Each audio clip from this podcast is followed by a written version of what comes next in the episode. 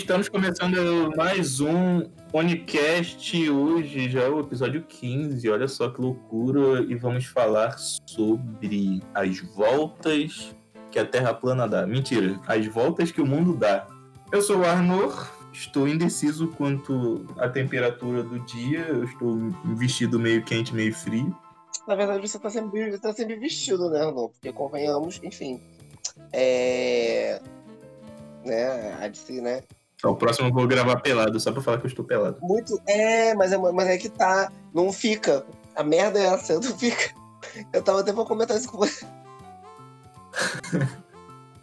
Eu tô até falando isso com você, que a galera no Japão agora estão desistindo de matar essas, esses bichos raposa, coisa chinchila. Eles porque estão querendo te convidar. Eles estão pagando é, é, estadia, comida, e você só tem que dar seus, só seus pelos. Pagamento é em pelo. Aí por quilo, né? Mas aí é pra outra história, deixa eu falar. É, se apresenta aí. É, Lady Gaga. É, não, meu nome é Douglas, sou de São Gonçalo, porque Deus gosta muito de mim, como eu sempre falo. E tá calor, sim. Eu estava dançando igual um doido aqui, e ali está calor, né? E porque eu também tive que desligar o ventilador, pois interferiria na gravação. É sacrifícios. Essa é a minha vida. Eu, eu me sacrifico pelo meu trabalho. Eu, eu sou a Caena. Eu não tô nem com calor nem com frio. Zero grau pra mim tá perfeito. Cara, eu acabei de pensar nisso. E Angela Bismarck. Angela Bismarck. E eu tô. Tô aí, tô viva. A louca. Caraca, que legal, bacana. As voltas que o mundo dá. O que você pensa sobre isso? O que aconteceu na sua vida, assim, que vocês. Que vocês pensam, nossa, hein? As voltas que o mundo dá. Eu não tinha ruga nenhuma até os 25, e agora eu tenho. As voltas que o mundo dá. A primeira coisa que eu penso é eu com meus 7, 8 anos dizendo: Nossa senhora, eu nunca vou ser gorda. Tô aqui, 1,5m, 70 quilos. Olha só. Olha só, a esfera do dragão não fica assim. Sacanagem. Se eu fosse uma esfera do dragão, tá... dragão. Se eu fosse uma esfera do dragão, eu tava realizando os desejos de alguém, mas nem o meu eu não tô realizando no momento. Tá Mas, difícil. menina, é a coisa mais fácil que tem, cara. Não vai no mercado nunca mais. Você rapidinho emagrece. Mas eu não vou no mercado, amigo. Ué, como assim? Ela tá isolada, não fica indo no mercado mais.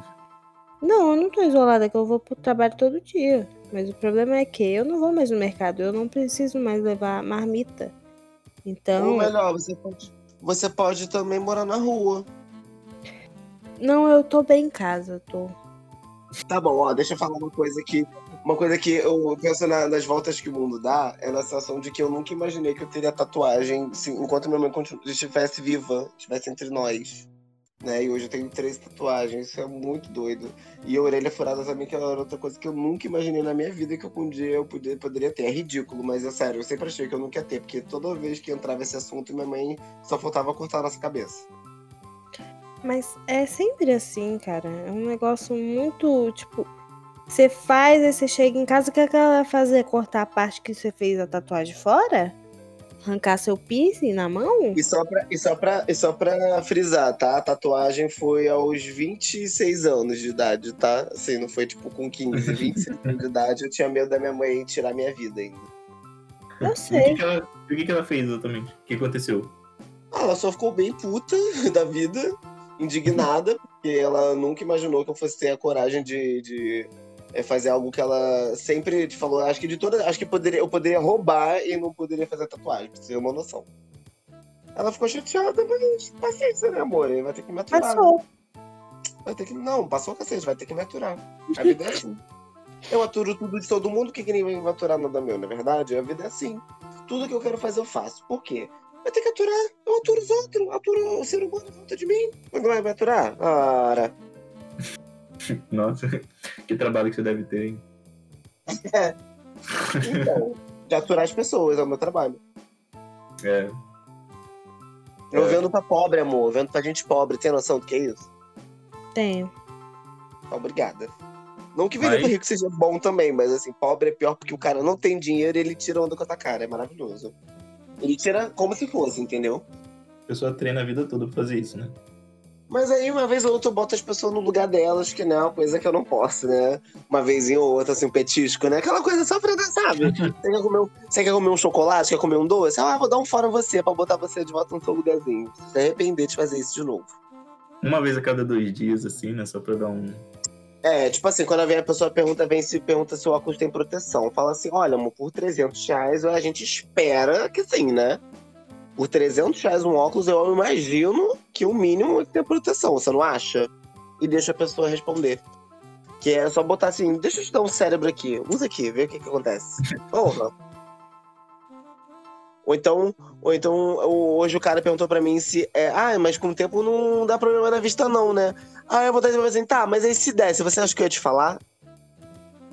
As pessoas fazem perguntas.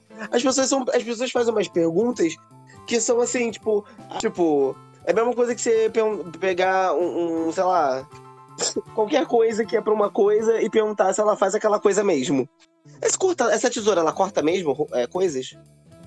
Isso aqui é feito para cortar coisa, né? Não é pra usar esse mouse, não, né? É, é isso aí. Ah, e, e assim, é, é, um, é num nível que a gente olha pra pessoa e fala, poxa, o que, que aconteceu na sua gestação, hein? tá tudo bem com você? Enfim, aí voltando ao negócio de as voltas como dá, tem uma volta que é bem marcante, mas aí quem quiser falar agora eu vou deixar que eu falo bastante, eu não tenho frio. Vai lá. Não, pode falar. Pode falar. Então, é, teve, é, não é tão engraçado dessa vez. É porque durante um período eu panfletei no sinal, né? Eu acho que o Arnaud deve saber, não sei se eu já cheguei a falar isso. Uhum. Eu, fiquei, eu fiquei sete meses nisso. Né? Primeiro eu comecei trabalhando panfletando no sinal, depois eu fui panfletar para um estúdio de tatuagem na calçada, e de lá eu comecei a trabalhar no estúdio, né? Só que nesse processo de trabalhar ali, eu encontrei muita gente. Eu não sei se eu já te falei isso também, mas eu encontrei muita gente da época de escola que eu achava que era um idiota se usar a esquerda. E o cara tava lá no carro bom, assim, entre aspas, não era tipo um carro zero, mas assim, um carro maneiro. E eu lá no meio do sinal panfletando. E aquilo me fez pensar que é, a, a, vida das pessoas muitas das vezes não tem a ver, né? O destino da vida das pessoas não tem a ver com essa pseudo-superioridade que eu imaginava, sabe? E eu já, eu já fui bem mais arrogante, bem mais prepotente, e depois desse período eu comecei a me mancar, assim, um pouco mais das coisas. Eu parei de ser um pouco arrogante. E também porque eu fiz muita amizade com pessoas de lá, né? Do sinal, né? Eu tinha amizade com do cara que fazia malabares no sinal, até o cara que vendia brinquedo no sinal também, as outras meninas que panfletavam. Inclusive fiz uma amizade super aleatória também que eu nunca imaginei, que era com uma senhora lésbica de 65 anos, a Norma casada com uma mulher que tem um filho especial é uma loucura, assim. Toda vez que ele ia lá, o garoto, ele tinha, tipo, sei lá, um, quase dois metros de altura, mas a mentalidade de uma criança de 9 anos, sabe? O garoto já tinha, tipo, uns 22 anos, mas você via que ele era diferente, sabe? E, foi, e foram muitos contatos, assim, com mundos que eu nunca imaginei que mudaram um pouco, assim, a minha percepção do mundo e das pessoas, sabe? Hum. Eu acho que esse negócio é é muito sinistro esse negócio de expectativa, principalmente depois que você sai da escola. Expectativa de, de vida, você olha pro povo que era tipo aos populares, que você achava que não iam ser nada na vida, que eles não iam conseguir nada. E você vê hoje eles estão de boa. Estão vivendo a vidinha deles. E eu tô aqui errada por outro lado, é aquilo também. Eu é, não, não, não, não mudaria minha, minha, minha, minhas escolhas, assim, as coisas que eu fiz, porque acho que todo mundo tem um trajeto da vida, assim, sabe? Um, uma coisa para fazer. E eu acho que essa cobrança de, tipo, é, é, o, emprego, dos sonhos, coisas assim, eu acho que é mais realmente uma cobrança do mundo corporativo, assim. No final das contas, é, é ser feliz é um troço, assim, muito, tipo, mega cena, tá ligado? Eu imagino, assim. Tipo, a pessoa que não é feliz, ela tá ali é, correndo atrás daquilo loucamente, e a que já é feliz, ela acha que ela não é, sabe? Tipo, é, a gente tem as coisas, mas não sabe que tem, e as que é, não tem, correm atrás daquilo. Só que, às vezes, não é o correr atrás, é simplesmente levar a vida, assim. Não falando que você não tem que ter objetivo, mas que sempre é, é aproveitando o que tá em volta, independente do contexto, sabe? É, tipo, você tem um objetivo, ok, mas tem gente que esquece do agora para viver um futuro que nem chegou ainda. Exatamente. Eu acho que essa coisa da gente estar tá falando de é, reviravolta da vida, acho que tem muito a ver com é, a, o ser humano entendendo até onde ele tem controle é, da vida dele. Porque a gente vê essas mudanças loucas, assim, a gente se surpreende, porque no fundo a gente acha que a gente tem controle, controle total das coisas e que está tudo sob o nosso domínio, sabe? Quando na verdade não. É, é, um dia você tá morando debaixo de um teto, no outro dia talvez não, a gente não sabe, porque é tanta coisa que pode acontecer em 24 horas que pode mudar a vida de uma pessoa pelo resto da, do, dos dias dela que a gente é, assim, não pode né, mensurar tempo e, e planejar assim, tão meticulosamente coisas que realmente não estão dentro do nosso controle. Então, é tipo, gente, eu, eu Olha, olha a volta que o mundo deu na minha vida. Sempre quis ser o quê? Estilista. Fazer faculdade de moda. Só que aí, quando eu saí do ensino médio, eu fui para onde? Eu fiquei um ano dentro de casa sem saber o que eu queria fazer de verdade, porque todo mundo na minha cabeça falando: moda não vai dar dinheiro, moda não vai dar dinheiro. Procura alguma coisa que vai dar dinheiro. Aí eu pensei: bom, vou fazer psicologia. Um ano depois, entrei na faculdade de psicologia. Cursei a metade do curso e não quis mais saber, porque não era o que eu queria. Eu não estava conseguindo fazer aquilo, eu não me via realizando aquela profissão, eu não me via como uma boa profissional. Então, até como uma questão de ética, eu resolvi largar e ir atrás do meu diploma de moda. Fui atrás do meu diploma de moda, consegui meu diploma de moda, tô usando meu diploma? Não, Tá de enfeite. Por quê? Porque moda não dá dinheiro. A não ser que você já tenha dinheiro para ter dinheiro com moda, você não tem dinheiro com moda. E aí, eu imaginei algum dia na minha vida que eu ia estar sendo recepcionista e professora? Nunca, nunca nasce dessa terra eu imaginar que eu ia estar dando aula de automaquiagem para alguém. Nunca na face dessa terra eu ia imaginar que eu estaria ensinando alguém a fazer um alongamento de unha, a meter-lhe unhas nas unhas. Entendeu? Tipo, é, não estava no meu controle e eu tentava controlar o máximo possível e agora eu, eu simplesmente abandonei depois que eu terminei a faculdade. Na verdade, na metade da faculdade de moda eu já tinha meio que desistido de tentar manter um controle eu controlava o que estava acontecendo ali agora, mas o futuro a Deus pertence.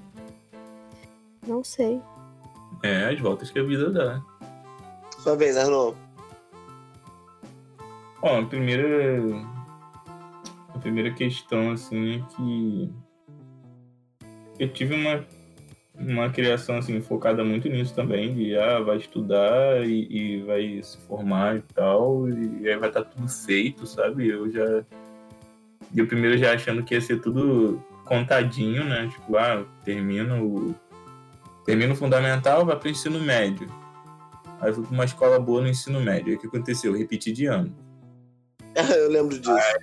Aí, aí como, né? Tipo, Inclusive, parecia que foi super vida... bizarro. Sim. Parecia que minha vida ia acabar, tipo, parecia, sério, parecia que, que sei lá, que eu, que eu, que eu fui pego usando drogas com 10 anos, sei lá. Meu 14, Deus. né, no caso. 15 é, anos. Eu, eu, fiquei, eu fiquei como? Tipo, caraca. Aí eu meio que morrendo de vergonha, né? Tipo, um mó negócio pesado assim. Aí eu, tipo, me esforcei em dobro assim pra mandar bem, aí eu consegui ir bem no, no resto do, da escola. E aí foi a mesma coisa depois, aí pro, pra faculdade.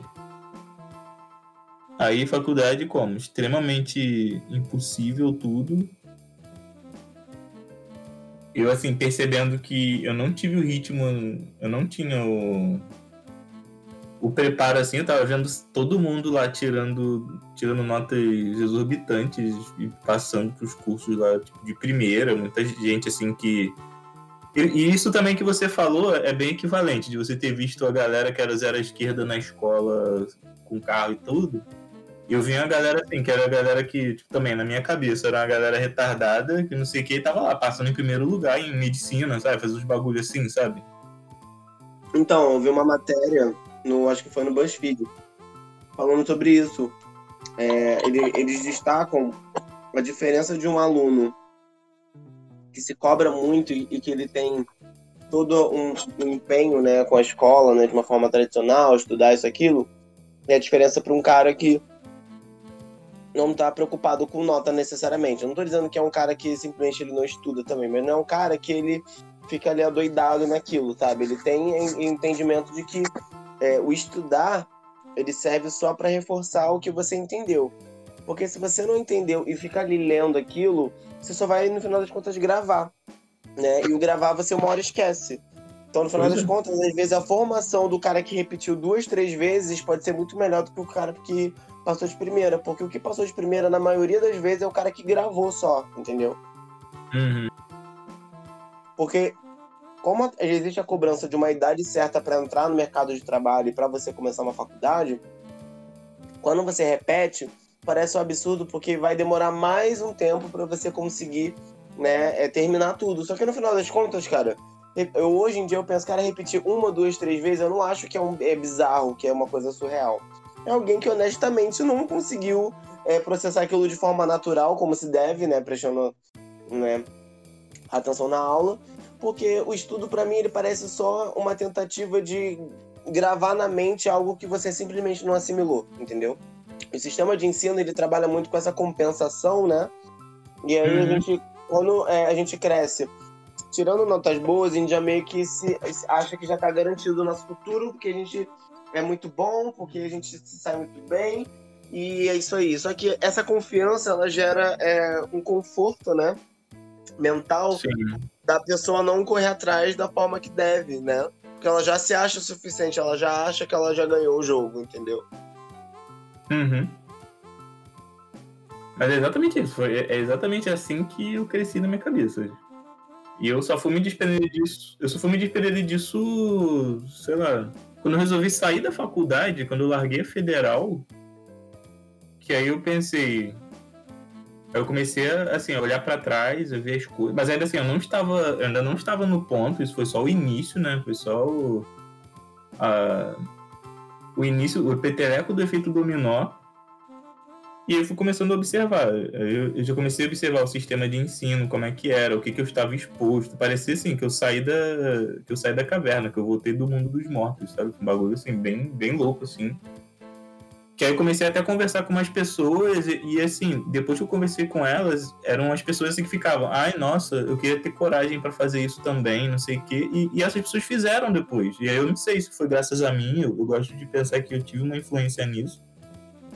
Porque eu fico muito feliz de ter visto que eu conversei com essa pessoa antes e assim, alguns meses depois é, saiu da, largaram também a faculdade porque achavam que isso era tudo na vida delas e estão bem melhores hoje, sabe? Isso é muito, isso é muito legal assim, de ver. Muito legal ver. Essa, esse tipo de reviravolta nos dias de hoje, que, que a gente cresce com essa pressão total na nossa cabeça, é, é, é muito bom, é muito libertador.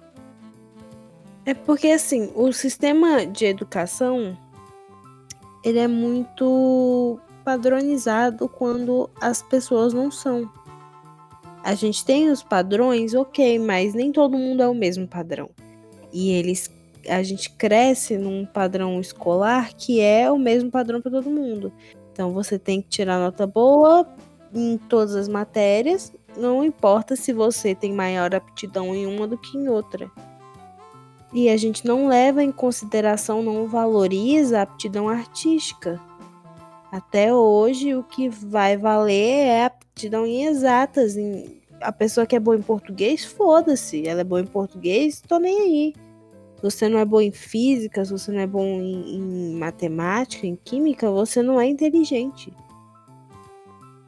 É porque, na verdade, essas matérias estão atreladas ao elitismo, né? Também, classe média, essa coisa de ser aspirante a bem-sucedido, é, todas essas matérias geralmente elas já têm uma direção. É que nem, tipo, tu vê, por que, que é, existe essa loucura toda de desses moleque playboy? Por que, que o pai tem a loucura de dele ser médico? Porque ele entende que aquilo ali é uma posição de status, Sim. não só pela profissão em si, mas porque é um curso caro, entendeu? Então existe todo um, um sistema que ele parece que ele entrega papéis E aí, cada papel ele tem um valor, e aí geralmente o que tem menos valor vai ser pro cara pobre. Então, assim, é, se o cara ele consegue desenvolver é, um, um, um, uma inteligência, um cognitivo para entender textos, interpretar textos, o cara lê muito bem, ele escreve muito bem, geralmente aquela profissão vai ser a profissão do cara que é mais pobre, sabe? A do que salva vidas, né? A do médico, a do engenheiro que constrói é, é, é, obras gigantescas, vai ser do cara que tem dinheiro, porque aquilo ali já é, é, é uma menção a poder, né? O cara que tem como salvar a sua vida, o cara que tem como construir palácios, né? Então, geralmente, Sim. são profissões atreladas à Tanto é que mesmo, a né? profissão, as profissões mais atreladas à habilidade artística sempre, desde sempre foram atreladas a gente pobre, a gente subordinada, porque desde sempre tem o bobo da corte, tem o palhaço arlequina, pobre. A arte é coisa pobre. Exatamente. E entra naquilo também de. Se você for olhar, o, o artista, né? O artista famoso, ele geralmente é uma ponte realmente entre o cara lá, o dominante, né, e a massa, porque é uma pessoa que agora é rica, influente, mas que já foi pobre. Então ele fala a língua daquelas pessoas e ele consegue trazer aquelas pessoas para ele o cara que agencia, né? O cara que, que detém o poder sobre ele, né? Sobre aquele artista. Hum. Ganha rios de dinheiro sem nem tocar em um pobre, tá ligado? Um troço bem assim. E ele também serve para meio que. Ele serve também como meio de distração pra massa continuar trabalhando, né? Porque aí o, o momento do lazer, né? O alívio mental vai sair daquele cara que, é, que já foi igual a mim, mas que hoje é bem sucedido, entendeu? Aí você olha, por exemplo, Romero Brito. O que, que é aquilo? Gente, eu nunca entendi. Ah, eu acho lamentável, só isso. E aí você olha, mas tipo, ele só faz sucesso por quê? Porque algum dia algum rico pretensioso olhou para aquele bando de linha que a gente fazia no pente quando era criança e falou: Uau, isso é o ápice da arte, eu devo promover este artista. E aí promoveram esse artista e deu no que deu, né? Hoje em dia a gente quebra as coisas românticas. Então, e você é apedrejado agora que eu vou falar. Hum. Mas tirando, tirando o fato dele ser lambisaco de Bolsonaro e ser um babaquinha é, ex-pobre, iludido, que ele, tipo assim, hoje em dia, ao que parece, ele age como se ele tivesse nascido rico. Alguns trabalhos dele eu acho que são trabalhos interessantes, mas os trabalhos de assim, tipo assim, vamos supor, Michael Jackson. Aí o cara, no estilo dele, faz o Michael Jackson, e você olha e consegue identificar o Michael Jackson. Eu acho isso genial não vou negar. Mas assim, eu gostava do Romero Brito, assim, na latinha do, do Panetone, tá ligado? Porque eu era criança e achava máximo um negócio todo colorido. Mas hoje em dia, aqueles outros que são um negócio meio abstrato, de florzinha, peixinho, eu acho aquilo cúmulo da preguiça, meu pai amado. Pois é, tipo, eu sempre associo. Eu não associo uma arte específica dele pra dizer, não, essa aqui deve ser. Essa aqui é maneira. Provavelmente deve ter mesmo. Se eu parar pra olhar tudo, deve ter. A questão é, é, é, a sua memória mesmo. É você pensar. Quando você pensa no Romero Brito, eu não penso em nenhuma imagem específica. Eu penso naquelas cores zoadas lá que ele usa, de embalagem de protetor solar. Pois e é. Só, e só, sabe? Tipo, aí fica. É grande coisa. Você pensa lá, Da Vinci, aí tem a Mona Lisa, tem, tem, tem uns bagulho aí. Pensa, Tanto é que, tipo, hoje tem um monte de coisa do Romero Brito que eles vendem como se fosse o Romero Brito, qualquer pessoa foi lá, fez aquele negócio no, no Illustrator, fez, diz, ah, Romero Brito, e vai e mete um preço absurdo lá e pronto. Ah. Romero Brito. De tão fácil que é o que ele faz, porque, tipo, ele tem sim obras bonitas, só que a grande parte das obras que ele vende são coisas idênticas é uma coisa igual a outra. Entendeu? Um negócio é realmente fazer o que o Douglas falou, você. Ah, você pinta a Shakira no seu estilo, você pinta Michael Jackson no seu estilo. Isso é uma coisa. Agora você chegar e você falar, uh, várias listras. E pronto. Vende a mesma coisa 50 vezes, só que você só troca as cores. Ah, pelo amor de Deus, gente. Complicado. Eu só acho que ele poderia fazer jogo de cores diferentes em cada trabalho. Já seria, já, já, já ficaria mais interessante. É, Romero Brito é cores primárias e linha e pontinho. Uau! Não. É, isso que eu tô falando. Se ele usasse uma cartela de cores diferente em cada trabalho, É, tipo, ele. beleza, ele... mas é sempre joga as mesmas cores, só né? É o embaralhadas, assim. Carlos. Nossa, te falar, cara, Roberto Carlos é um cara que não me desce, eu nem entendo o que que aconteceu pra ele ser o que ele é hoje, porque assim, se você for olhar, cara, o cara não se reinventou em nada, as músicas são iguais, o jeito é o mesmo, a roupa é a mesma, é, as frases são as mesmas, é, o negócio, ai, tudo é o mesmo, ai, eu tenho agonia de, do cara que, tipo assim, ah, ué. fiz sucesso fazendo um negócio Pois de um é. jeito, ele morre Mas fazendo é, a esse é, é- é o mesmo, é exatamente o mesmo problema do Roberto Brito. É uma parada, é uma, é uma coisa assim, que eu não sei se isso é brasileiro, eu não vou. Eu não gosto de, de generalizar, ah, o brasileiro faz isso. Mas assim, é uma parada que, como, como eu moro aqui, eu sei que isso acontece muito. Que é exatamente isso, a pessoa ovaciona aquilo, unicamente aquilo. Isso é uma mania, de, é uma mania que acontece. Tipo, ah, Romero Brito é como se ele tivesse só uma obra e ele vendesse só essa obra pra todo mundo e todo mundo ia querer comprar todo ano. Exatamente. Que é o mesmo motivo de tocar a mesma música de fim de ano do. Natal, lá da, daquela novela chata. É, é o mesmo motivo do Roberto Carlos estar cantando exatamente as mesmas músicas o tempo todo e tá lá ganhando dinheiro dele o tempo todo. É, brasileiro tem problema com mudança. O brasileiro, ele gosta do clássico. Tanto é que até hoje, você chega em qualquer lugar, o que, que tá tocando? Não aguento mais essa merda, essa música. Todo elevador toca isso. Vou tacar fogo no teu Jobim. Tá louca, vai tacar fogo no... Mas o, o brasileiro, ele vive muito de clássico. Ele Eu vive vou muito matar de Globo. nostalgia. É estranho. Não brasileiro não, cara. Acho que todo mundo, se você for olhar, tudo que tá voltando agora com o tempo, né? Bandas, grupos, artistas que estavam desaparecidos. Se você for olhar os comentários, em qualquer língua você vai encontrar. Gostava antes, era melhor antes. Ah, o que aconteceu com você? Porque as pessoas não entendem que o tempo passa e que o artista ele vai virando várias coisas. As pessoas viram várias O coisas. artista cresce, o artista muda. Assim como você não é a mesma pessoa de ontem, ele também não é, mas as pessoas não entendem. É, isso é verdade. Isso é uma tendência. É tanto que, que é, é o que a gente está dizendo. Eles são vendidos, é o que a gente está falando aqui nessa conversa. O Roberto Carlos e o Romero Brito, eles estão, eles estão ganhando dinheiro por fazer exatamente a mesma coisa a vida inteira e vão continuar ganhando até morrer. Então, Exatamente. e eles não estão Eles não estão fazendo Eles parte estão da dando, volta estão dando dá. círculo em cima da Terra plana. Sem É. volta nenhuma. Até o Roberto Carlos começar, eu quero ver. Mas enfim, É. continua. Então, voltando, voltando à situação das voltas do mundo, é, uma outra coisa também que eu acho muito doido hoje é olhar para um, a internet como a gente acessa ela hoje e lembrar que antigamente a gente tinha que esperar chegar em casa. É uma troça muito doida, porque hoje eu olho pro meu celular, eu acho uma coisa comum, porque a gente se acostumou, mas, cara, isso daqui 10 anos atrás era um troço de outro mundo, assim, cara, e hoje em dia é uma coisa mais comum do mundo. Até, tipo, gente velha hoje em dia mexe na internet. Antigamente era um troço mega complicado. Tipo, eu nunca imaginei ver hoje em dia, por exemplo, a minha mãe na internet. Eu acho isso muito surreal ver minha mãe curtindo, vendo minhas maluquices na internet, minhas fotos pelado. Eu acho isso muito doido. Porque Pois é, isso que é uma- fosse uma se interessar por isso, sabe? A gente olha pra coisas que a gente tá pensando agora como se fosse de ficção científica, como se nunca se fosse muito longe, mas quando você Real. pensa também, tipo, na evolução do celular, quantos anos tem que, que lançou um celular que era relativamente acessível para as pessoas e a evolução que ele teve até hoje? Tipo, quem que você ia carregar um computador na sua mão? É, é engraçado que agora a gente tá.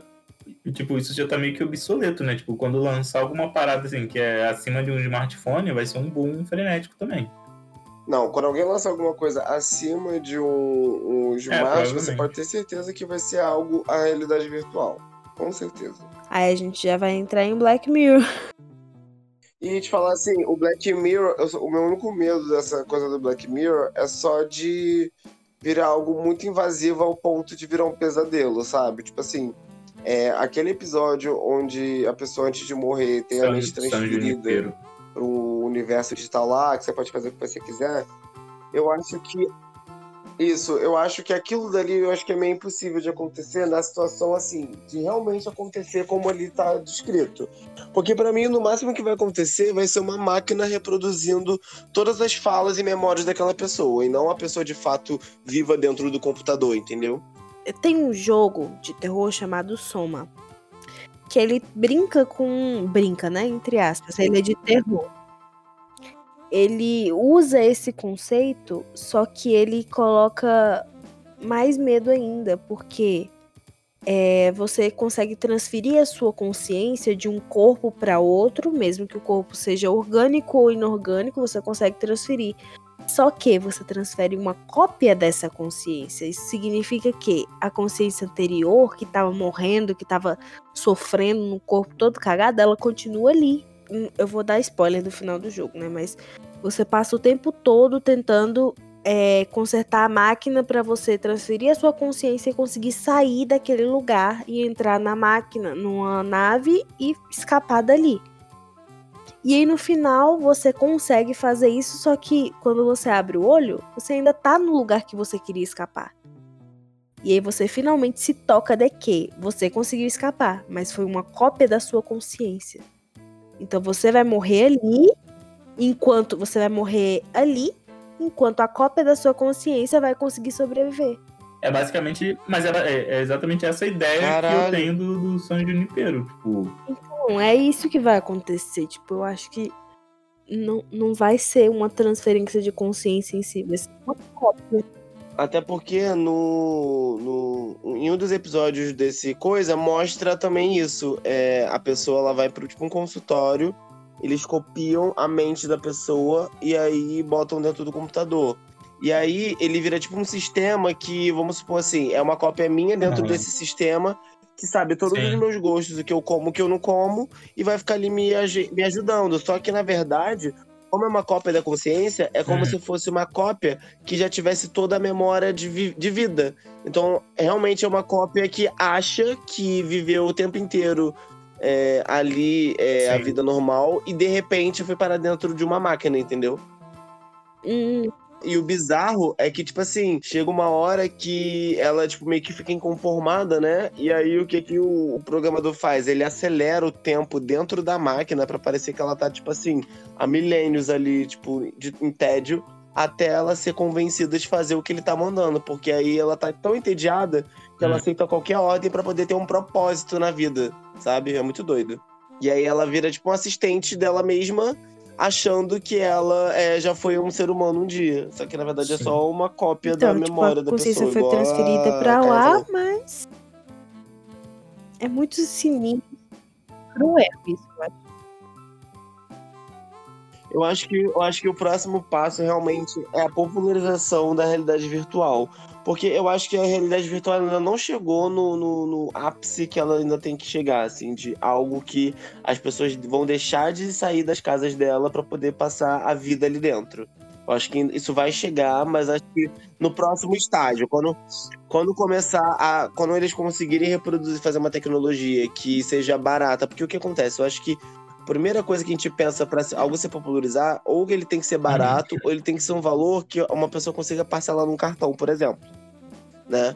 Antigamente o celular ele custava muito, com o passar do tempo eles foram barateando, barateando até ele conseguir né, ter do valor, tipo, até de 50 reais até o mais caro, tipo 5 mil. Então, eu acho que vai chegar um momento em que eles vão conseguir realmente criar algo dentro da realidade virtual que se assemelhe muito à vida humana. Tipo assim, comer, dormir, acordar e tudo mais, entendeu? Porque é, é aquilo é, só vai realmente superar a internet que a gente tem hoje se for a, uma experiência mais realista. Porque o que vai acontecer mais pra frente é igual aquele filme do Wally. As pessoas vão perder o desejo de, tipo, sair, andar, né, procurar atividades físicas, porque elas já vão ter tudo no mundo em que elas vão poder controlar, né, o jeito que elas querem. Porque é, se você olhar a internet hoje em dia, é só reclamação. As pessoas nunca estão satisfeitas com nada. Se você tem a possibilidade de viver num mundo só seu, que você pode fazer o que você quiser, por que não? Né? É, eu acho que esse vai ser o último estágio. Mas não, não o próximo. Eu acho que o próximo estágio sim, vai ser. Sim, uma, com certeza. É, não uma realidade virtual, mas vai ser uma realidade aumentada, né? Na verdade, vai ser um é, dispositivo de realidade aumentada que é como se você não usasse mais celulares e você iria usar a realidade aumentada no, no seu dia a dia, de, de clicar no ar, mexer nas coisas na sua, na sua frente. Uma assim. no seu olho tecnológica que você consegue. É, o óculos do, o óculos do Vegeta. Ah, agora eu entendi. Tipo assim, você acha que vai rolar. É, É. ou o próprio Google Que vai rolar Glass tipo aquele é Google Glass, só que mais avançado. É, só que o que acontece? Eu acho que eles estão tentando transformar é, o Google Glass num produto um pouco mais comercial, porque aquele óculos é muito feio.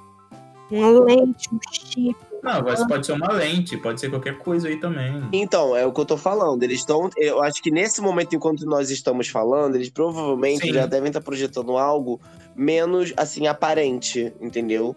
Vai ser o mesmo sistema do Google Glass, mas provavelmente ele vai ficar preso só de um lado. Ele vai ser algo realmente cada vez mais discreto até ser algo imperceptível, sabe?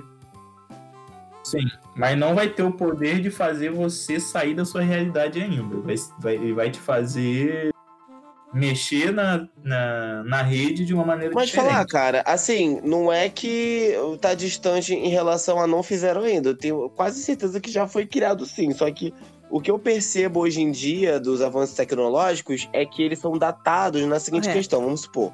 Hoje nós três inventamos uma máquina do tempo, correto? Só que é algo que tá muito à frente pra agora. Quando os caras. Eu tenho certeza que quando os caras descobrem coisas muito avançadas, tipo, quando eles pegam nave espacial de, de outros planetas, coisas assim, tipo Área 51, eu imagino que eles pegam aquilo ali, estudam, desenvolvem a tecnologia, mas eles meio que esperam um tempo pra que aquilo não soe tão absurdo. Tipo assim, mano, de onde que esses caras tiraram isso, tá ligado? Pra não ficar algo muito é, visível que não é algo criado por humanos, sabe? É, isso tem muita, muita questão comercial envolvida mesmo. Não, mas é tipo assim, se você for olhar, cara, tem, tem estudo histórico mesmo que comprova que a Sim. evolução tecnológica do ser humano foi muito rápida.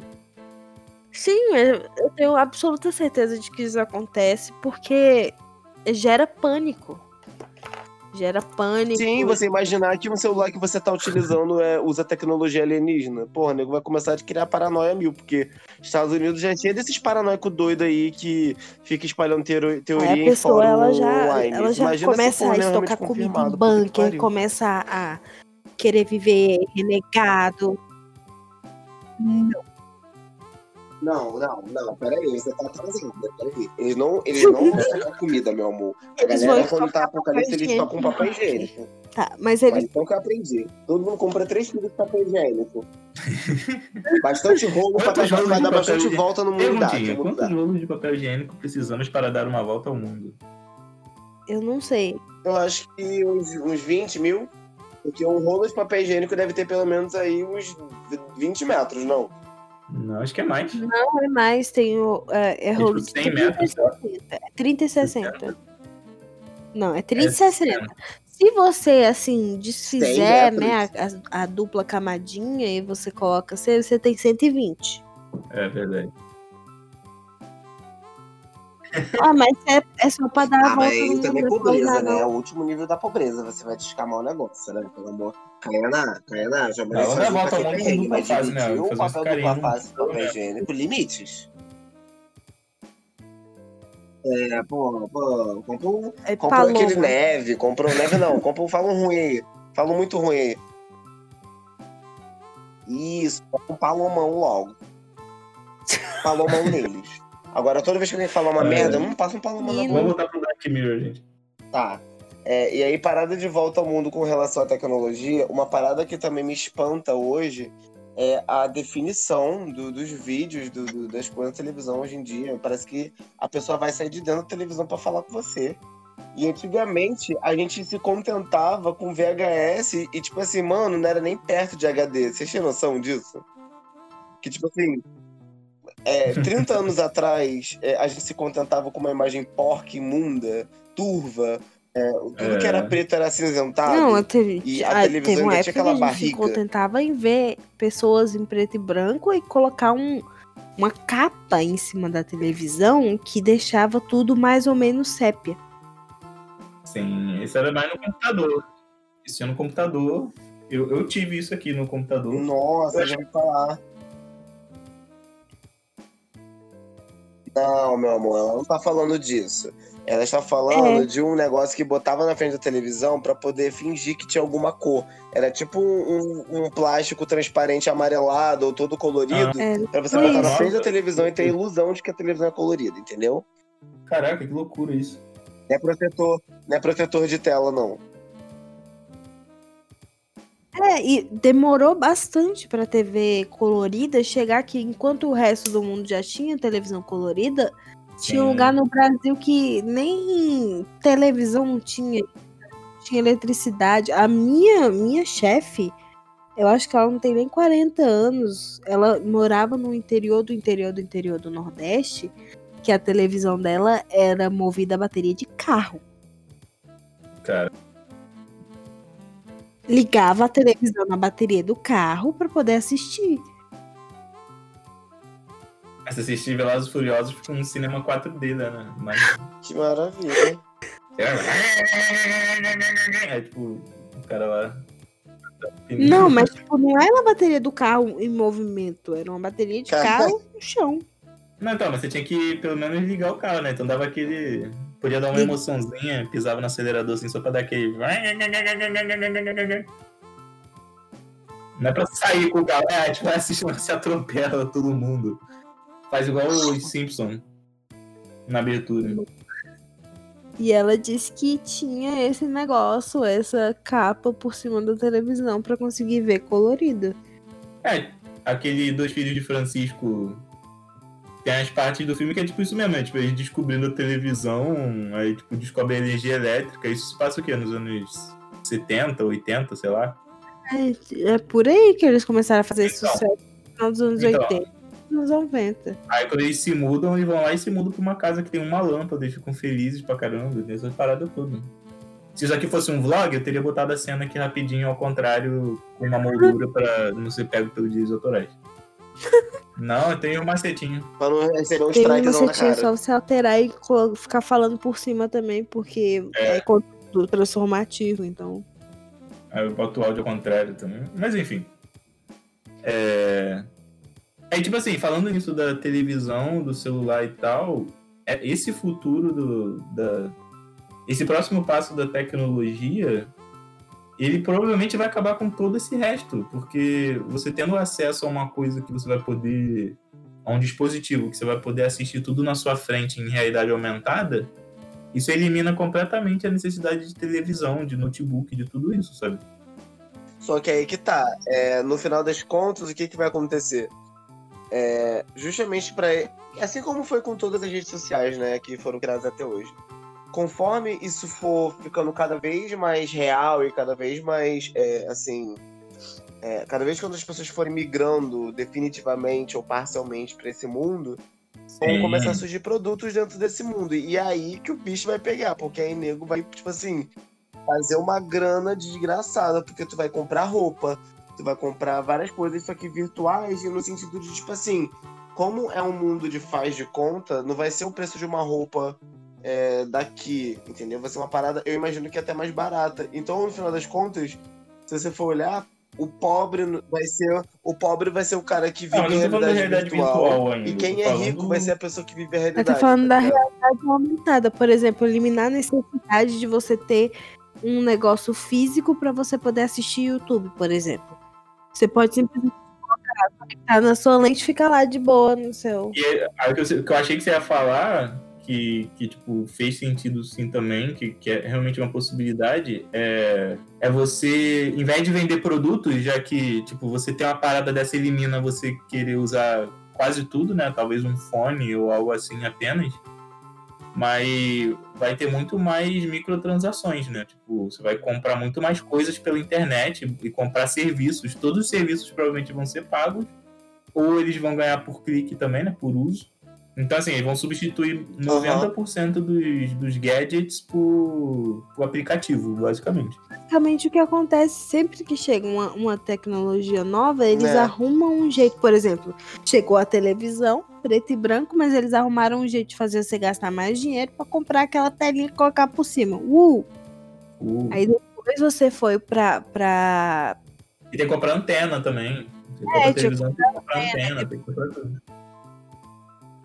Essa, essa telinha eu acho que nem acho que é, é- tem uma, uma, uma ligação com isso que, eu tô, que a gente tá falando. É porque o que eu tô falando é, tipo assim, a tecnologia ela é criada, mas com o intuito de gerar venda de outros produtos. Eu acho que a televisão ela trouxe sim algo desse nível, mas de apresentar os produtos. E aí dali se originar a compra. Porque a televisão nada mais, nada menos do que um veículo para te mostrar tudo o que você, o que eles querem que você compre, né?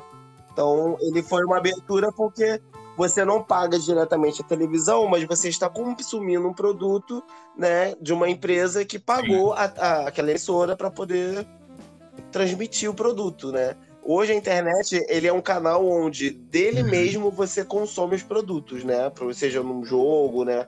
É, comprando, né? É, skin e tudo mais, até na, na, no momento até de adquirir produtos físicos mesmo. E aí, nesse sentido que eu tava falando mais da realidade virtual, é no sentido de, tipo assim, vamos supor, é, com, comprar skin em, em é, League of Legends não deve ser o preço de comprar uma roupa Tipo assim, uma roupa com um look completo, por exemplo, deve ser um pouco mais barato, né? Ué, como assim? O que eu tô falando é que, tipo, vamos supor, o, o, a, a, essas coisas que vocês compram, né, pra jogar, tipo, skin, o que quer que seja. Certo.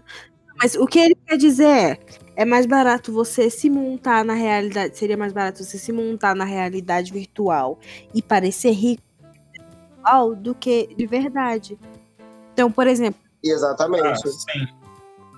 É porque o caminho que eu tô querendo falar é que, vamos supor, para quem tem dinheiro, a pessoa não precisa ficar vivendo num mundo paralelo. A pessoa tem é, condições financeiras para alterar a realidade da forma que ela quiser, porque ela tem influência e dinheiro. O pobre é o cara que vai ficar agarrado nesse, na, na maioria das vezes, né? Vai ficar agarrado nisso porque ele não tem é, poder aquisitivo para manter aquela vida no mundo real, então ele vai viver daquilo. O, lógico, aquelas pessoas que têm mais essa ambição, né, que tem essa coisa de de padrão de vida e tudo mais. Né? O cara vai ficar agarrado ali, porque ali a vida dele é perfeita. Entendeu? Então, no final das contas, a realidade aumentada no começo vai ser geral, utilizando, beleza, de parará, mas quando começar a avançar para uhum. algo é, 100% né, sensorial, né, vai virar algo que, em algum momento, quem tem dinheiro vai cagar e andar para isso, porque o cara já vive no mundo perfeito, ele vai criar um outro mundo perfeito de mentira. Ele pode já ter o dele de verdade. Hum, exatamente. É, né? E com certeza vai gerar toda aquela discussão, né? De. Ah, é muito. Seja feliz aqui na vida real. Eu acho que tu vai, tipo, inverter os papéis no caso da realidade virtual. Porque eu nunca vi uma coisa tão assim que rico adora fazer cosplay de pobre. Então quando ele tem, quando ele tem a, a opção, quando ele tem a, a, a chance, ele vai fazer. Mas é que tá. O cosplay do pobre, ele vai reproduzir aquilo na realidade. Se você for olhar hoje, tem muita decoraçãozinha de festa que é dita como rústica, que é coisa que pobre sempre fez. Então, eu acho que até vai, pode até rolar isso, mas acho que vai rolar real. Tipo assim, é, figurino, roupas de pobre, coisa de pobre. Mas acho que não dentro disso. Porque, como eu disse, o cara que ele tem dinheiro, ele não vai querer ficar vivendo no mundinho de mentira. O cara tem dinheiro para pegar um jato e ir lá para Dubai. E vai ficar dentro do quarto dele, trancafiado lá em realidade virtual. Aí ele vai pegar um jato, vai para Dubai e vai ficar entediado em Dubai, porque tá todo mundo. Todo mundo que tá em Dubai lá é rico. E os pobres que ele podia tirar sarro e humilhar não vai estar tá lá. Pô, mas aí você tá botando todos os pobres, todos os ricos do mundo como a. Qual é o nome daquela? A Carminha da Avenida Brasil, né? Porra, o, o cara é rico, tipo assim, não, mas eu tenho que, eu tenho que ficar no meio de pobre pra, porra, viajou, porra. Não, mas é porque, tipo, jovem, principalmente, ele quer ter, tipo, cara, muito jovem rico vai para onde? Pra se, pra se divertir. Ah, eu quero ir pro baile, eu quero ir pra não sei o quê, eu quero ir...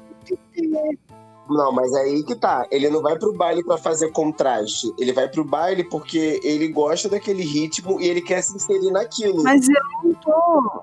Mas eu não tô falando isso, cara. Eu tô.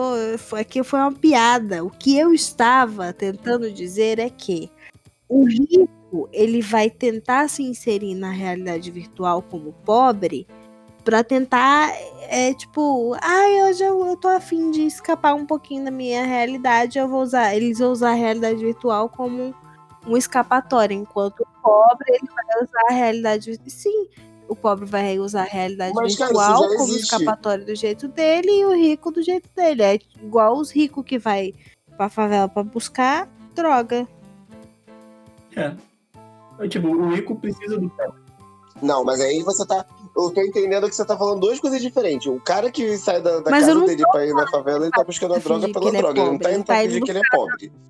O que eu tô dizendo pra você. Você tá falando o que então, meu amor? A pessoa, a pessoa, independente de onde ela esteja, ela vai querer entrar na realidade virtual pra fugir da realidade dela. Então, se ela é rica, ela vai Não, mas isso aí já não tem a ver com Ai, ser pobre ou ser rico. A pessoa tá ela não é feliz, é uma outra coisa. Claro que É o que eu tô te dizendo. Eu tô, eu tô entendendo, só que o que você tá falando tem sentido. Você entendeu o que ela falou? Você conseguiu compreender? Sim, ela tá, ela tá dizendo que o tanto o rico quanto o pobre, no fim, eles vão querer manter isso, eles vão querer manter esse, essa sinergia de, de, de buscar escapatória, porque no fim tanto faz, sabe? Exatamente.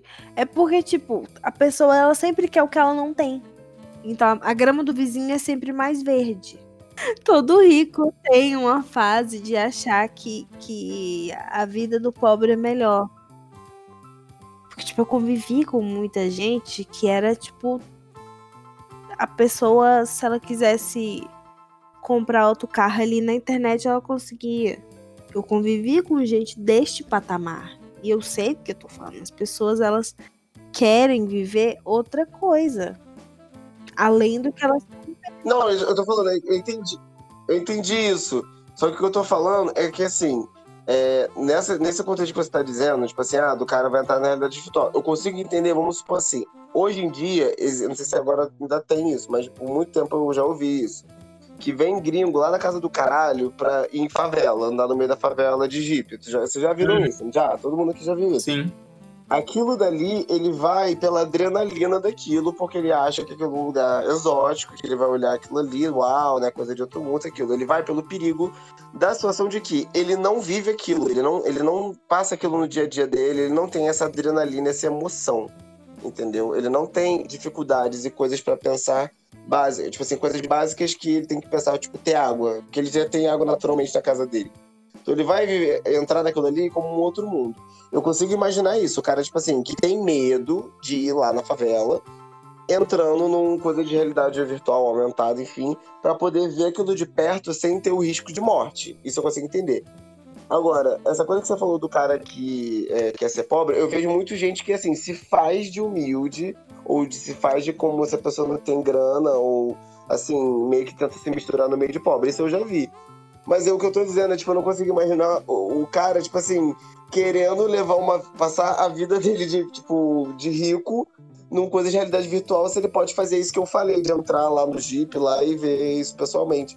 Porque, assim, no mais, o que ele vai fazer, eu acho que é. Se ele tem dinheiro, ele vai ir lá todo escoltado igual esse povo vai, né?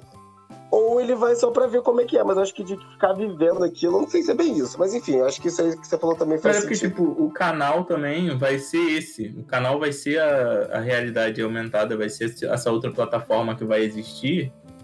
Então, a partir desse momento, é- esse vai ser o único lugar onde o, rico tem que estar para ele ter a visibilidade dele. Ele querer passear e conhecer o mundo porque ele tem dinheiro, ele vai poder fazer, mas isso é porque é já da realidade de rico dele, que, que a gente nem curte. Tipo, eu não penso em tipo, gastar dinheiro para ir visitar uma favela nesses passeios assim, sabe? Tipo, Ele está tão distante da realidade do rico que ele acha que é um programa exótico, seja é isso que eu tô Gente, Oi. Uma pausa aqui agora bem séria, que eu tô um pouco em choque da... de uma coisa que acabou de acontecer com o cara do Pantera Negra, ele acabou de morrer, eu estou sem entender. Isso é realidade? Que cara do que Pantera cara- Negra? O T'Challa. Pera aí, o Pantera quê? Negra morreu? O cara, é, o principal morreu agora, acabou de morrer. Ué, de que, gente? Covid? morre aos 42 anos, what the f... Você vê, né, cara? A gente vê a pessoa trabalhando, nem imagina, né? Agora, agora, acabou de sair. Se você olhar, tá tudo assim, 28 minutos, 30 minutos atrás. E ele tinha 42 anos? Eu nunca acreditei que esse cara tinha 42 anos. Black Don't Crack, amor. Pois é, gente. Tá vendo a volta que o mundo deu? Que a gente nunca ia imaginar que essa Gente, pessoa ia morrer. Que isso, Mas gente? Mas é real esse negócio. Uma hora você tá vivo, outra hora você não tá. E as pessoas não, não, não se tocam disso. Mas falar uma coisa pra vocês, eu hoje em dia eu penso muito nisso, assim, nessa questão de vida, assim, de tomar cuidado com as coisas, eu fico pensando até onde realmente é válido tomar cuidado, porque o cuidado, ele é só uma maneira de diminuir a probabilidade de uma merda acontecer, mas ele não anula, tá ligado? Então, assim, você toma cuidado, mas até onde o seu cuidado, ele realmente ele é efetivo pro que vai acontecer, porque se tiver cair um, sei lá, um carro em cima de você, o carro vai cair, mesmo você tomando cuidado, entendeu? Sim, é, tem, tem um vídeo que eu vi, eu não lembro onde é que foi, se foi no Facebook, se foi no Instagram. É, o título do vídeo era pra morrer 10 segundos. A menina saiu de dentro de casa, fechou o portão, foi andando com o celular na mão, veio uma caminhonete, deu ré e pronto, morreu. Deu ré, passou por cima dela. Morreu. 10 segundos. Que ela fechou o portão de casa, saiu, morreu. São coisas que você não tem como prever, que você tenta precaver de qualquer jeito. Ah, olhe pros dois lados antes de atravessar a pista. Quem te garante que não vai vir um carro doido e. e... Quanto é- Quantos carros invadem a calçada? Quantos carros invadem loja? Você fica dentro lá da loja acreditando que não vai acontecer nada, um carro invadiu e matou você. Então, eu panfletando no sinal uma vez, aconteceu uma coisa que desde esse dia eu nunca mais é, atravessei a rua como antes. Por quê? O que acontece? Quando os carros paravam, né, assim, no sinal, tem os corredores, certo? Sim. Entre os corredores, quem que passa geralmente? Moto, né? Sim. Só que eu, na minha lerdeza, assim, de tipo, iniciante, eu tava lá no meio do corredor de boassa. Cara, veio uma moto do nada, voada. A menina que vendia pano de chão só me puxou pela camisa assim pra trás, viado. Que eu com certeza teria voado. Caraca, velho. Mas é. Ela salvou minha vida. Então você imagina, tipo assim, uma merda que quase aconteceu que hoje em dia eu tomo cuidado todas as vezes. Cara, corredor de, de, de coisa não é pra você atravessar. Se existe a faixa de pedestre, é pra você passar ali. Entendeu? Ele tem, a faixa ela tem um propósito, ele não é, não é ali de enfeite para as pessoas verem você desfilando. Ali mesmo, né? Foi na entrada. Não sei se eu já falei isso aqui. Foi ali na entrada da ilha que eu tava. Tava um engarrafamento, né? Então, assim, dava pra passar tranquilo. Aí eu fui atravessar uma rua, assim, que ela não deve ter. Não deve ter nem 4 metros, assim, de uma calçada pra outra, sabe? Só cabe um carro. Uhum. Eu fui atravessar ali. Eu não vi que tava vindo uma moto contornando tudo por trás, assim, tipo, super invisível. A moto bateu em mim com tudo. Eu saí voando. Eu voei, tipo, uns 2 metros, sei lá, uns 2, 3 metros. E. E eu, tipo, caí em pé. Eu não, eu não caí no chão, eu não me machuquei. Eu, tipo, eu voei, assim, voei em pé e caí em pé. Homem-Aranha. O motoqueiro ficou olhando pra moto dele, que ficou caída no chão, porque ele largou a moto quando ele me bateu. Aí eu cheguei lá e perguntei, a sua moto tá bem?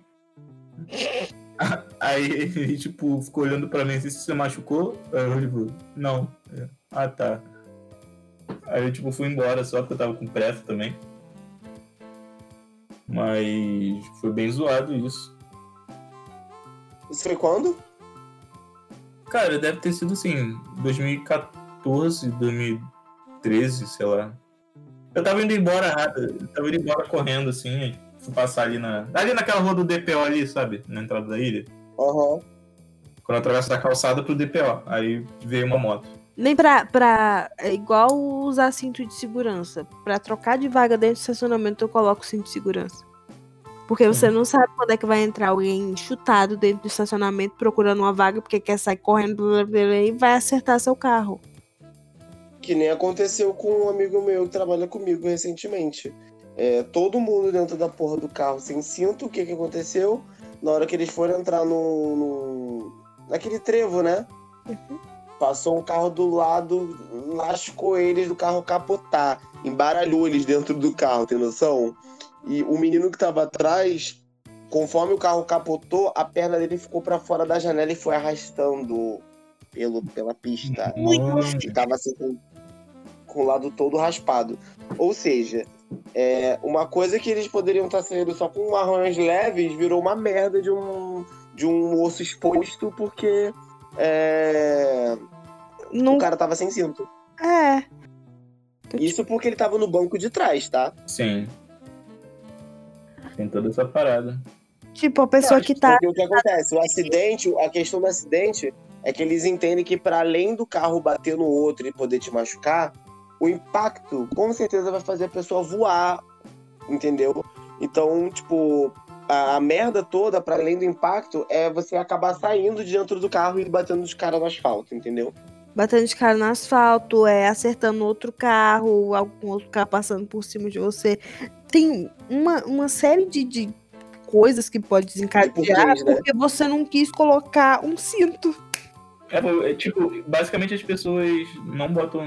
é, Aliás, as pessoas botam cinto só por causa de medo de multa. Mas tem, tem muita coisa. assim, Era pra ser cinto no carro inteiro, sabe? Pra todo mundo usar, isso é obrigatório e tal. Não tem, não tem. fi- Eu acho que não tem essa fiscalização nem no Uber. Porque te- eu já peguei Uber que não tinha cinto atrás, por exemplo. Deus é mais. Eu me sinto assim, eu ando de ônibus todo dia e eu me sinto 100% protegida. Principalmente quando ele passa pra fazer um viaduto, que eu fico vendo aquele negócio lá. eu- Cara, se esse ônibus pega um, um, um buraco aqui e de repente cai, já era. Não tem cinto de segurança pra me segurar. Eu Aqui vou não é ficar, Aqui não é Cirque de Soleil, não, velho. vou ficar quicando lá dentro daquele negócio, vou morrer, acabou. Acabou, acabou. Não vai vir aqui gravar o episódio 100 comigo. Então, gente, tipo, eu morro de medo de, de- eu todo dia eu vou pro trabalho, eu volto pro trabalho, do trabalho com medo. É, tipo, só ônibus de viagem que, que tem é que é obrigado. Agora, tipo, o ônibus de transporte público que transporta 550 pessoas, ninguém tá nem aí, vai 40, 50 é. pessoas A bunda pra fora na janela. Acumuladas assim, antes da catraca, depois da catraca, em cima do motorista, em cima da marcha, sentado em cima da marcha. No, no aí as voltas que o mundo vai dando, que você vai capotando, capotando. Gente, Capotando, imagina, capotando. imagina um ônibus cheio desse capotando. Acho que não, não- Eu acho que é a, mais segura. Porque você vai, tipo, batendo só assim, um outro, no outro, no outro, mas tá tão compacto eu acho que só vai sofrer escoriação quem tiver do, do- assim, no- nas, nas bordas. Quem tá em pé não vai sofrer nada, porque tá É, compacto. vai ficar igual um, um bom- um bombom, né? Tipo, vai ficar o meio certinho, circular, as pontas vai ficar tudo torcido, né? Não dá. É tipo isso. Então acho que esse é, essa é o jeito mais seguro de andar de ônibus, é no meio, assim, em pé, quando tá bem compacto. É, eu sei que, tipo, já me falaram na autoescola até que, é, que os ônibus públicos, eles têm, tipo, um- umas negociações, assim, eles têm umas... Eles têm umas paradas que tem a ver com descontos e coisas assim que eles, eles meio que negociam, basicamente, para não ter cinto no ônibus. Como assim? Peraí, explica de novo. Tem, tipo, uma negociação que é feita entre os fabricantes do ônibus e o... E, tipo, as leis de, de- os- e os, e os órgãos de trânsito, né? Que, que meio que fazem uma negociação para aceitar ter o ônibus sem o cinto com algumas justificativas, sabe? Mas não existe justificativa para não ter o cinto, mas eles meio que fazem lá umas. Faz umas facadas. você faz ideia de qual que seja? Não, porque é uma parada muito contratual. Eu nunca pesquisei isso a fundo, sabe? Mas. Eu acho que na verdade não deve ser nenhuma justificativa. Não, acho que deve ser um negócio chamado um dinheiro mesmo, interesse. Sim, Exatamente. então. Mas é de exatamente. Mas essa é, mas essa parada, mas isso acaba barateando para comprar o ônibus. É quem tem que comprar, entre aspas, a frota é o, a empresa de ônibus mais o, o sistema de trânsito da cidade. É, É, tipo, porque tem que estar tem que estar de acordo, né? Tem que estar de acordo, tem toda uma licitação, todo um processo. Então, enquanto eles puderem economizar dinheiro no negócio para poder pegar e puxar para dentro do bolso deles, eles vão fazer. Uhum. Agora contem uma história de reviravolta de um dia de vocês que começou de um jeito e terminou de um que vocês não imaginaram.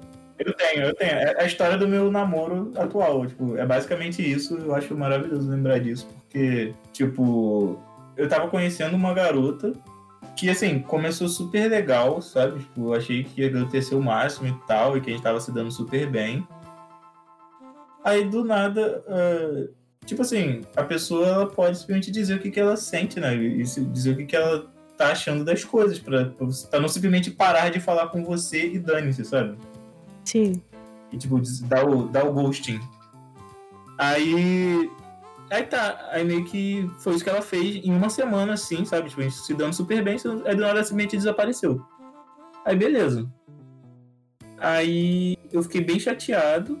Eu tive um evento na igreja, que foi na sexta noite, que eu acabei indo, porque eu ia sair com ela, né? E como não fui, eu acabei indo. E aí teve, até um papo lá, de, porque isso foi meio que no final do ano passado, então foi tipo. Foi lá para novembro. A gente tinha marcado, foi na sexta, né? Aí no sábado de manhã ia ter uma trilha.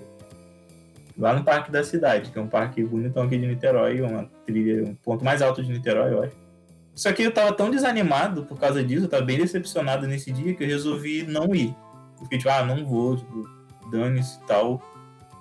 E aí no dia seguinte, eu fui. Eu, tipo assim, eu acordei, na verdade, eu, eu tava tão bolado que eu acabei acordando 5 da manhã. Eu fiquei, tipo, bem, bem chateado assim, acordei 5. E aí eu fiquei, tipo, Alô. eu fiquei tipo, ah, eu não vou, não vou, dane-se, não quero ir, não sei o quê. E eu comecei a olhar o celular, né? Porque era 5 horas da manhã também. Então eu comecei a ver assim, o grupo do pessoal que tava se organizando pra ir pra essa trilha tava tudo ali, né? Marcando. Aí eu, eu comecei a ver o movimento e falei, ah, quer saber? Eu vou. Aí eu, tipo, levantei, sei lá, acho que 6 horas, me arrumei e fui. Aí, tipo. Aí acabou que nesse dia teve a trilha lá super legal e eu conheci a minha namorada. E aí o dia seguinte. E assim, tipo. Fim da trilha, sabe? Eu fiz a trilha toda. É, sem falar com sem falar com ela, eu nem falei com ela nada, assim, tipo, nem, eu nem fazia ideia dela direito. Aí quando acabou a trilha, que tava assim, um, o pessoal começa a ficar meio se espalhando, né, no fim lá, já todo mundo no chão querendo encontrar terra firme. E eu acabei falando com ela, e a gente começou a se falar, aí, tipo, lá mesmo a gente começou a. Aí, tipo, a gente, a gente saiu pra comer e tal, conversamos, e, e tipo, o dia desse essa mudança total, assim, uma reviravolta de um dia pro outro, né, na verdade. Que Legal. é bem bom de lembrar. É, tipo assim, reviravolta. Ah, é triste, né? Mas, tipo, o dia que a minha avó morreu, eu acordei. Eu tava toda feliz porque a gente passou uma semana vendo qual era o dia que minha mãe ia poder levar a gente pra ver minha avó que ela tava internada no hospital. E aí finalmente chegou o dia. Então, tipo, a gente ia almoçar, e o horário de visita era 3, 4 horas. Então a gente ia almoçar e ia dar tempo de eu me arrumar toda bonitinha. Nem sabia como é que ela tava, ela tava em coma, então, tipo, ela nem ia me ver nem nada. Só que eu tinha 12 anos, então eu era uma criança. E aí, tipo, de manhã cedinho, 9 horas da manhã, eu tinha acabado de tomar café. Minha mãe tava arrumando a- a- o apartamento da minha avó, que era os dois no mesmo andar. E aí eu tava desenhando no sofá. Tava assistindo desenho, tinha acabado de tomar café, desenhando no sofá, fazendo um cartão. De tipo, fica, fica bem logo, sabe? Aqueles cartão bem, bem de filme americano mesmo. Eu vi aquilo, eu falei, ah, bonitinho, vou fazer um. Tinha acabado de pegar a lapiseira, eu só, tipo, fiz um traço. E aí meu pai subiu a escada, abriu a porta do apartamento, olhou pra mim e falou: "Fofinha, a vovó". E eu não entendi mais nada. Aí ele começou a chorar e saiu de perto de mim. Foi pra dentro do apartamento da minha avó.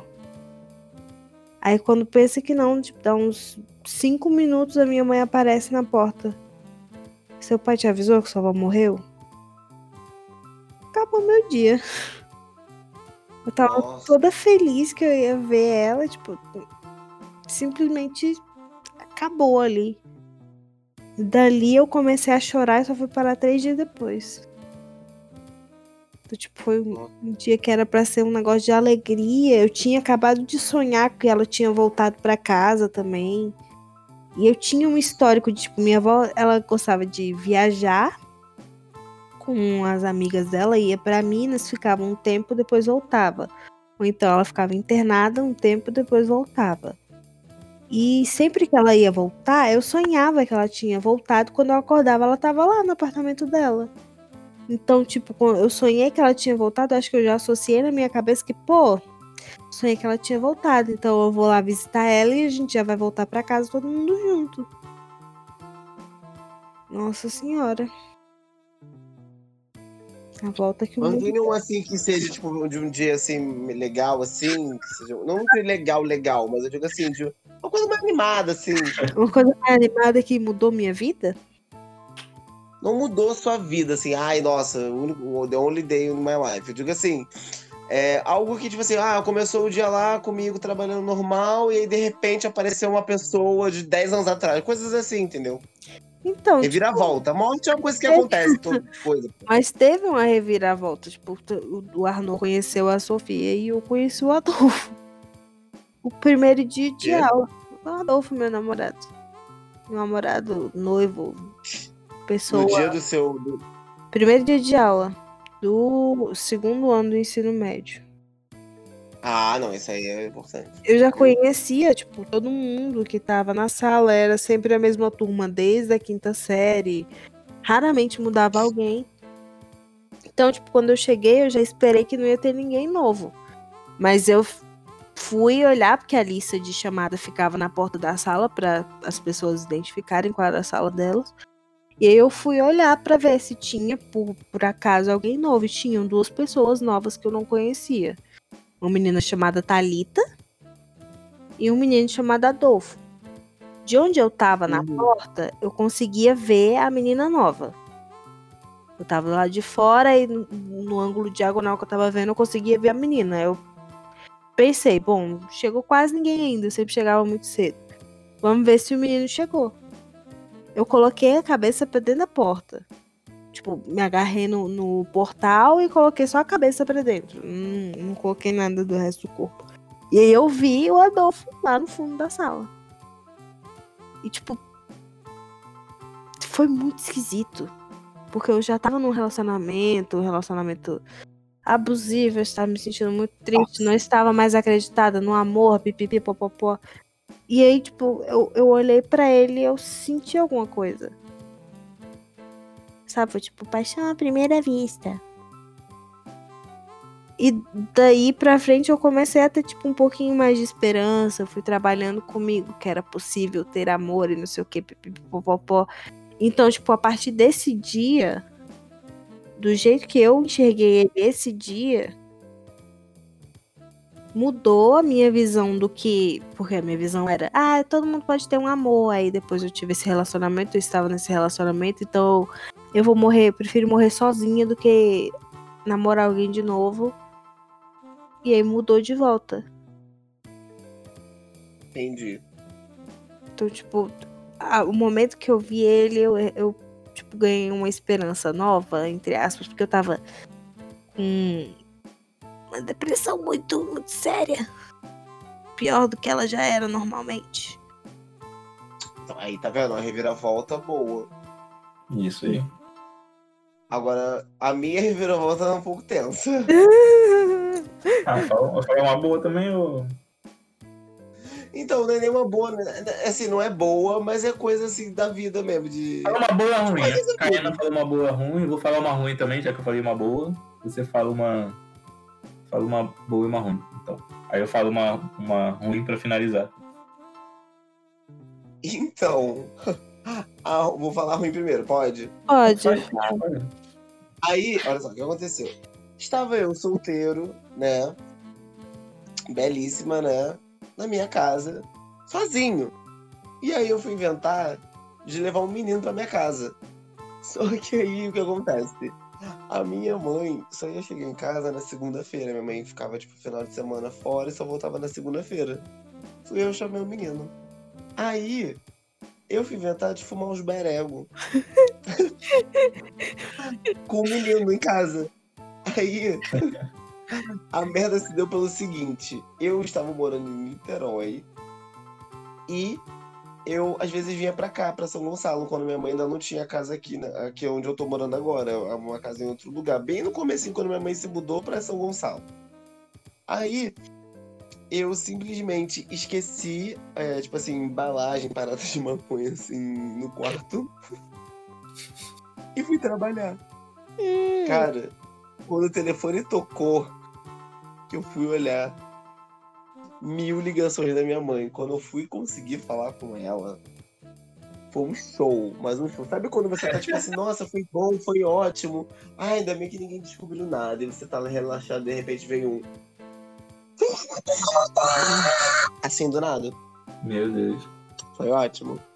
E o pior de tudo é que, em um dado momento, eu me dei conta de que eu tinha deixado alguma. eh, tipo assim, suspeitei de que eu tivesse deixado alguma pista e pedi pra minha prima ir na casa pra poder ver se tinha alguma irregularidade. Ela foi e disse que não tinha encontrado nada. é, Só que a merda é que minha mãe, a minha mãe ela é igual um detetive, tá ligado? Então, tipo, é, o olhar dela é muito mais crítico porque ela mora aqui, entendeu? Então, tipo, não é a mesma coisa de alguém de fora ver ver tá ok. Porque o que é estar ok, né? Ela já É. chega em casa investigando. Ah, não, eu quero ver o que, que Douglas aprontou dessa vez. Ela já chega assim em casa, tipo, dane-se, você pode não ter feito nada. Eu sou tipo, eu sou tipo o Chaves daqui. Tinha que ser o Douglas de novo. Exatamente. E ela não tá errada. Enfim. é... Aí a boa, ó, essa, essa é. Na verdade, essa é até que é razoável por dentro do. Enfim, da, da vida, né? Aconte- Merda acontece. Mas a boa, assim, deixa eu, deixa eu aqui só pegar, porque eu tenho três histórias muito boas na minha mente, mas eu tenho que contar uma só pra não lotar o negócio que já tá três horas já de áudio. Tá. Eu vou contar do dia. Ah. Sim. Eu vou contar do dia que eu é, entrei no, no liceu. Primeiro dia que eu, estudei, que eu fui estudar no liceu. Eu era um viadinho lá, ainda recém, né? Recém-florado, né? Recém né, surgido, né? Fui começar minha vida no ensino médio. E eu lá, belíssima, eu não me achava bonita, eu não me achava bem uó, na verdade, eu não me achava. Eu não achava que, tipo assim, eu pudesse despertar interesse nas pessoas assim fácil. Eu me achava meio ruim. Né? Eu não tava errado. Eu tinha 15 anos e meu nariz era desproporcional. Aí eu fui pro primeiro dia de aula, uma boa, assim, normal, como quem não quer nada. No primeiro dia já tinha um menino atrás de mim. E eu fiquei sem entender aquilo, porque eu vinha de uma escola onde o reino era heterossexual. E de repente eu piso na escola e tá um menino dando em cima de mim. Eu achei aquilo muito doido. Achei aquilo ali, tipo assim, eu tava me sentindo em 2055. Os caras voando ali atrás de você. Exatamente, os carros voando, porque pra um garoto dar em cima de uma pessoa no meio dos outros, assim, e ninguém apedrejar a gente, pra mim, com 15 anos em 2008, foi realmente um grande avanço, né? Aí, pra completar a situação, no segundo dia de aula, minha mãe foi comigo pra escola e o menino estava lá. E aí, como era um grupo de amigos, ele meio que se misturou no bolo. E eu falei assim, "Ah, mas aqui são meus amigos que eu conheci. Tipo assim, mano, segundo dia de aula, eu tinha eu e meus amigos, assim, da onde surgiram, né? Do chão. e eu gelando por dentro com a situação, porque até então eu não era assumido pra minha mãe. Então ficou uma situação meio tensa, mas assim, deu tentando disfarçar pra ela não, tipo, captar, porque minha mãe é igual um ninja, como eu disse antes. E eu me senti muito feliz, porque, tipo assim, eu nunca imaginei que isso fosse acontecer comigo igual acontece na vida de todo mundo, sabe? Tipo, de ter um namoradinho, de ter o um peguetezinho, alguma coisa assim na escola. Porque eu, numa escola, né, que era bem atrasada, né, mentalmente falando, eu só podia sonhar com aquilo, porque, imagina, eu, você com 11 anos é, falando que é gay, nam- namorando um homem, impossível, né? É, Então, a mim, pra mim, aquilo foi uma reviravolta, porque eu fui tão assim, sabe, tipo assim, quando você olha no espelho e fala assim, nossa, tá ruim, mas puta que pariu, hein, hoje caprichou. Então eu não tava esperando flerte, paquera, nada. Eu fui totalmente zoado pra escola, assim.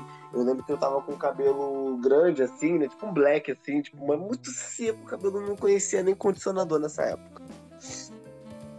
E aí, para além disso, alguém ainda se interessar por mim. Para além de até de ser gay, ser coisa, até de alguém me querer. Foi uma coisa muito legal, muito emocionante na minha vida. Que me marcou porque eu finalmente me senti parte do, do, do mundo das pessoas normais, assim, sabe? Ter uma vida de namorar, isso aqui. que lindo. Que lindo. Histórias de. Vai chorar, vagabundo? Vou Vai chorar? Vai chorar? Vai chorar, vagabundo? Eu tô chorando. Chora não. A vida é muito pior. Alô?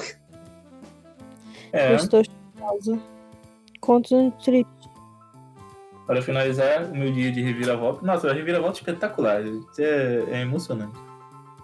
Eu acordei Na época eu ainda fazia faculdade na UF. Só que nesse dia eu acordei. Eu já tava. Eu acordei tipo assim. Ah, quer saber? Eu não vou pra faculdade hoje não. Eu simplesmente não fui. Eu resolvi simplesmente não ir. Dane-se. Aí eu continuei deitado. Aí eu senti uma dorzinha na barriga assim, eu tipo. Tipo assim, uma dor de estômago, né? Sei lá, uma diarreia, sei lá o que é. Aí eu fui pro banheiro, né? Não, não aconteceu nada. Aí eu fiquei tipo, por que eu ainda tô com essa dor e não tá acontecendo nada?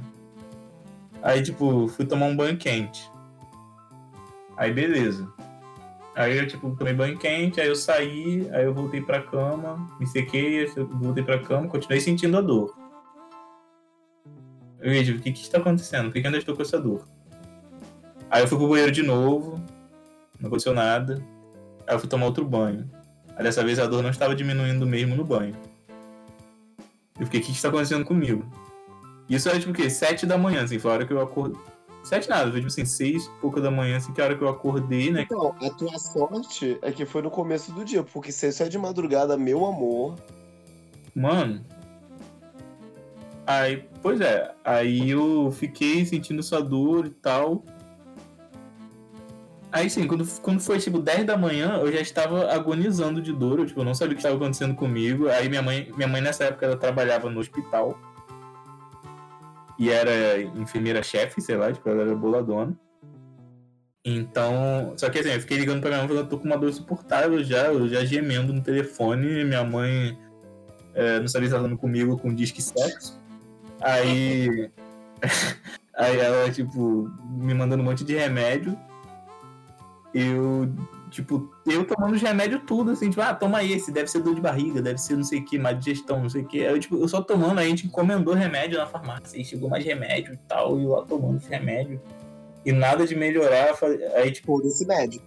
Aí, aí, tipo assim, aí eu fiz, cara, meio-dia já eu ainda tô com isso, cara, eu, eu tenho que ir pro médico. Aí eu na época, na época nem tinha Uber direito, eu peguei um, peguei um táxi, olha só, olha, olha a época, táxi. Eu peguei um táxi com, com meu pai, a gente foi pro hospital e eu lá gemendo pra caramba. Aí eu lá, tipo, eu tava gemendo, minha mãe veio assim, aí a minha mãe fazendo umas caras, tipo, para de dar show, para de gemer.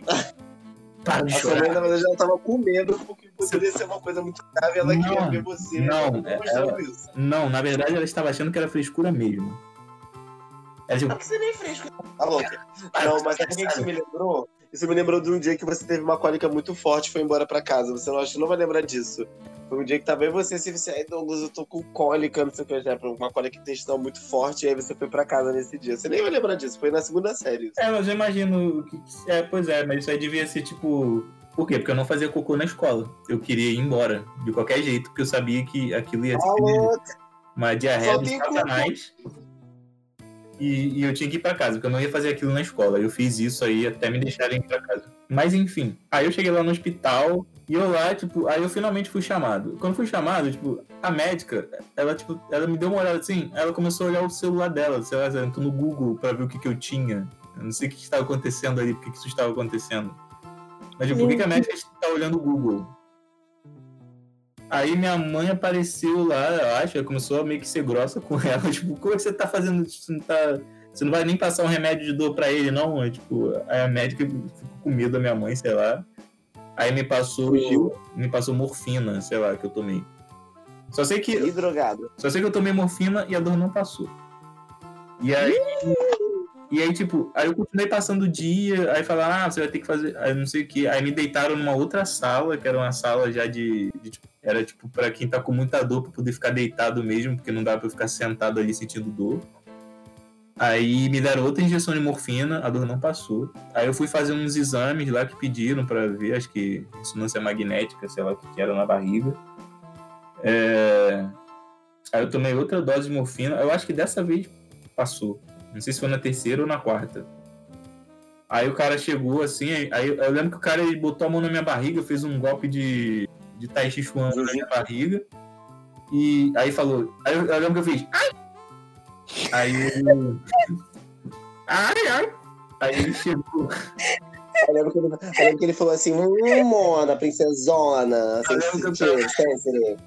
Eu lembro que eu tava, tipo, olhando pro teto, sentindo, tipo, uma dor já um pouco mais leve nesse momento, eu acho. Mas eu só escutei o cara falando com a minha mãe. É, é, seu filho tá com apendicite e vai ter que operar. Aí eu digo, meu Deus. Que saco. Aí. Não, é tipo, aí eu fiquei ali, aí eu lembro que eu fiquei desse horário até 10 e pouca pra ir pra cirurgia. Tipo, a cirurgia foi 10 horas. E eu tomei outra dose de morfina, claro. Na- Nessa última dose eu lembro que eu já, já tinha parado de sentir dor. Também, né? Um burro, um tapão, agora tá abrindo o Google pra ver o que, que você tem, né? Aí, É, aí eu fiz a cirurgia. Aí lembro que minha, acho que minha mãe falou que eu me debati todo. Foi bizarro, assim, tipo, eu, eu quando eu tava desacordado, tipo, me dei umas debatidas assim pra acordar depois. Eu levantei. Eu levantei nada, eu acordei. O, eu já não podia me mexer direito, já não podia levantar, mexer a barriga. Pior coisa do mundo, sério. Aí eu só lembro de você brigando comigo toda vez que eu fazia alguma piada que fazia você rir. Aí, Sim, é verdade. Não podia rir. Meu Deus. Falava assim, Douglas, para, eu não posso rir. Mano, que horror. Sério. Ainda mais eu, né, que ri de qualquer, qualquer coisa. Torcer pra, pra me, me deixar calmo. Qualquer coisa, tipo, gengiva! Eu já tava rindo. Sim, tipo isso. Mas acho que era mais porque não podia do que porque era engraçado em si, né? Exatamente. Aí você ainda faz aquela cara de, tá, não vou te fazer rir. Aí, tipo, aí acabou. É, tipo assim. Aí a noite foi horrível, a noite eu tive que. Foi nesse dia, inclusive, que eu assisti aquele desenho que você gostava das pedras, Steven Universo. Crystal Gems. Eu assisti pela primeira vez nesse dia. Aí tinha que fazer xixi naquele canudo, naquele troço de metal bizarro, aquele pinículo. E aí você descobriu que você tinha pedra nos rins, por causa do Crystal Gem. Não, pô, meu Deus. É, Que, tive o universo deu pedra nos rins. Ah, louco, imagina, tipo o universo do- dos cálculos renais. Meu Deus. Mas então, essa foi a minha história. E essa é a história de vocês. Eu espero que todos vocês tenham gostado das nossas nossos devaneios, nossas reflexões, nossas memórias. A gente tá meio alucinado aqui porque já tá tarde. A gente tá aqui refletindo, falou de Black Mirror, falou de troço, falou de morte. Uma pessoa literalmente morreu a gente estava falando aqui. Wakanda Forever, então. Já que estamos nesse Wakanda Forever. Cuidem-se, bebam água, porque você não sabe as voltas que o mundo dá. Exatamente. Mas não bebam muita água, principalmente se tá no rio, porque pode estar contaminado. Beijos. Ah, louco! Beijo. Não beba muita água de noite, porque aí você tem que levantar no meio da madrugada pra fazer xixi. É. Acho que a pior parte, acho que a pior parte do dia pra mim é acordar pra fazer xixi, porque abrir o olho é ótimo, mas a obrigação de levantar que é a merda. Pois é, gente. Então, é isso aí, pessoal. Um beijãozão. E tchau, tchau. Tchau. Tchau.